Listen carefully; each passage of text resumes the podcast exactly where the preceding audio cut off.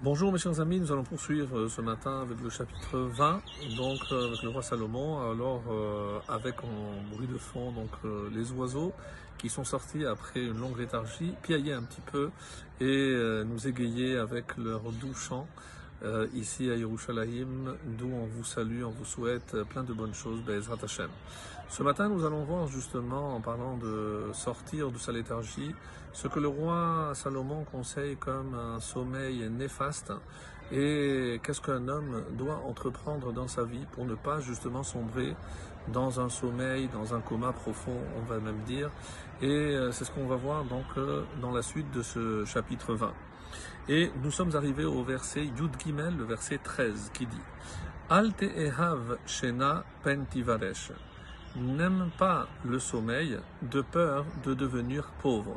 Tivaresh, c'est de Rash, on avait dit que c'est un synonyme de Ani. Rash, donc, de devenir pauvre. Pekach aenecha, ouvre les yeux, ouvre tes yeux, sevar lachem, et tu te rassasiras de pain.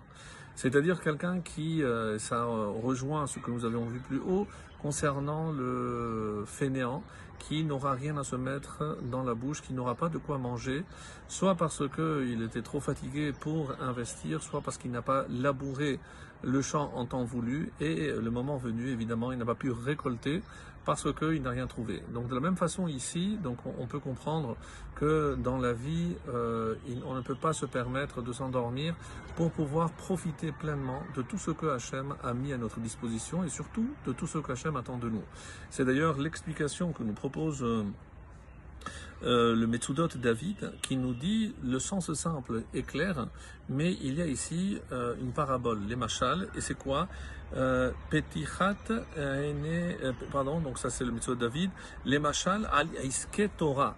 Donc on ne parle pas ici simplement d'un gagne-pain euh, matériel, donc de quoi se nourrir, mais ici c'est pour ça Pekar Quel rapport donc avec ouvrir les yeux? Ouvrir les yeux, c'est essayer de voir la, vérité où elle se trouve, c'est-à-dire euh, lorsque certains se disent mais c'est trop compliqué, je ne peux pas aller à un cours de Torah parce que je ne comprends rien, et c'est ça ce qui fait que je préfère euh, dormir plus tôt, plus tard, aller dormir plus tôt au lieu d'aller à un shiur.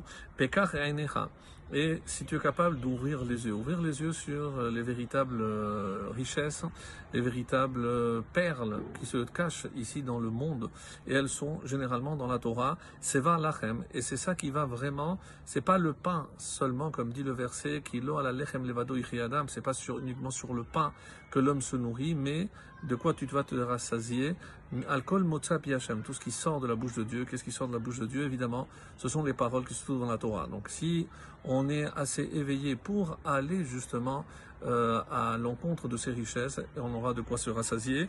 C'est ainsi que le Malbim nous dit Pekar sepetichat aene hasechel, pas simplement les yeux euh, physiques, mais les yeux de l'intellect, autrement dit l'intelligence, savoir où sont les vraies priorités. Et euh, c'est pour ça qu'il continue en disant qu'il s'agit ici d'un sommeil spirituel, donc une sorte de léthargie. On s'endort parce qu'on est pris par notre routine sans accorder de l'importance à ce qui en a vraiment c'est-à-dire progresser spirituellement, atteindre, on va dire, ce, ce, développement spirituel qui ne peut être atteint que par l'étude de la Torah. Ra, Yuddalet, le verset 14. Ra, Ra, Yomar Hakone, mauvais, mauvais, dit l'acquéreur, Ve Ozello, Azit Hallel. Puis il s'en va et alors il se félicite. Dans le sens simple, la compréhension de ce texte est claire, comme dit le Metsudot David ou encore le Radak, Rabbi David Kimri, qu'est-ce qu'il dit? C'est pourquoi il dit c'est mauvais, mauvais, pour faire baisser le prix. Donc, euh, par opposition, on va voir avec ce qui précède. Donc, si je veux acquérir quelque chose, évidemment, je ne vais pas dire qu'il fait son prix. Je vais, au contraire, euh, dire que euh, il, est, mauvais, mauvais cet objet, et afin de pouvoir l'acquérir. Et lorsque je vais l'acquérir, alors azitalal, alors il pourra s'en vanter, se féliciter de la bonne affaire qu'il a faite. Et après, il se vend d'avoir fait donc une bonne acquisition. Mais par rapport à ce qu'on a vu, on a vu précédemment, c'est que effectivement, la Torah Ra, elle nous paraît trop contraignante au début. Donc on voudrait bien l'acquérir, mais ça implique énormément de contraintes.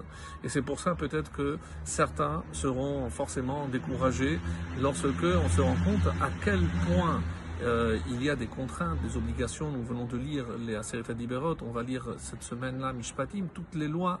Et évidemment, il y a une kyrielle dans tous les domaines. Alors on se dit, c'est trop difficile. Comment pourrais-je acquérir la Torah? Mais une fois que j'aurai fait l'effort, donc par rapport à ce qu'on a vu euh, dans le verset précédent, Azit Halal. On, sera, on se rendra compte de tout le bienfait que l'on pourra retirer de tous ces enseignements et euh, aussi évidemment de la pratique des mitzvot.